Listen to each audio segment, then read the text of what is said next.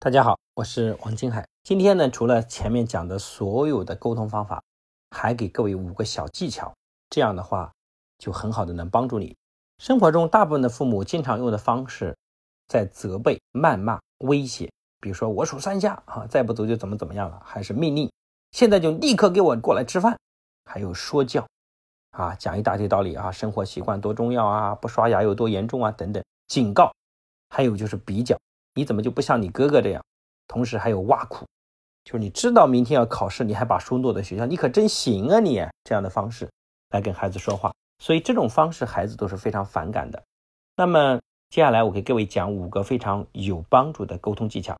第一个呢叫描述，就是你要学会描述你所看到的，或者是描述问题本身。比如说，你提醒说厕所的灯还开着呢，而不是告诉孩子说，告诉你多少遍了，上完厕所也要关灯。第二个呢？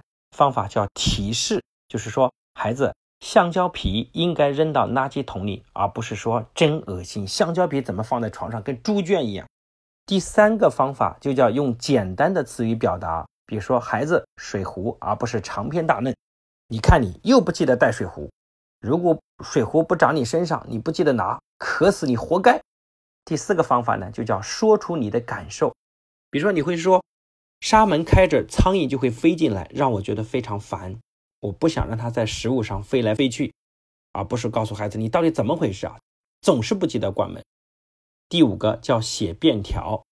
如果你有时候觉得口头说不太方便，其实用文字的方法表达更有效。比如说贴在电视机上的便条，在开电视之前想一想做的作业完成了吗？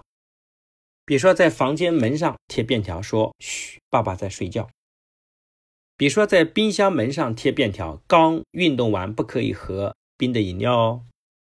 这五个技巧可以帮助你很好的鼓励孩子合作，并且不会留下负面的感受。所以，给各位的作业就是，在家里去好好练习这五个技巧，并且在群里给我们分享一下你运用的效果。如果大家在孩子沟通中或者教育中还有什么困惑，请关注我们在专栏底下留的微信号，然后加上微信。就可以跟我们近距离互动了。我和我们团队的很多专业的导师在这里等你。谢谢大家的认真聆听，我们下一次课程给各位相见。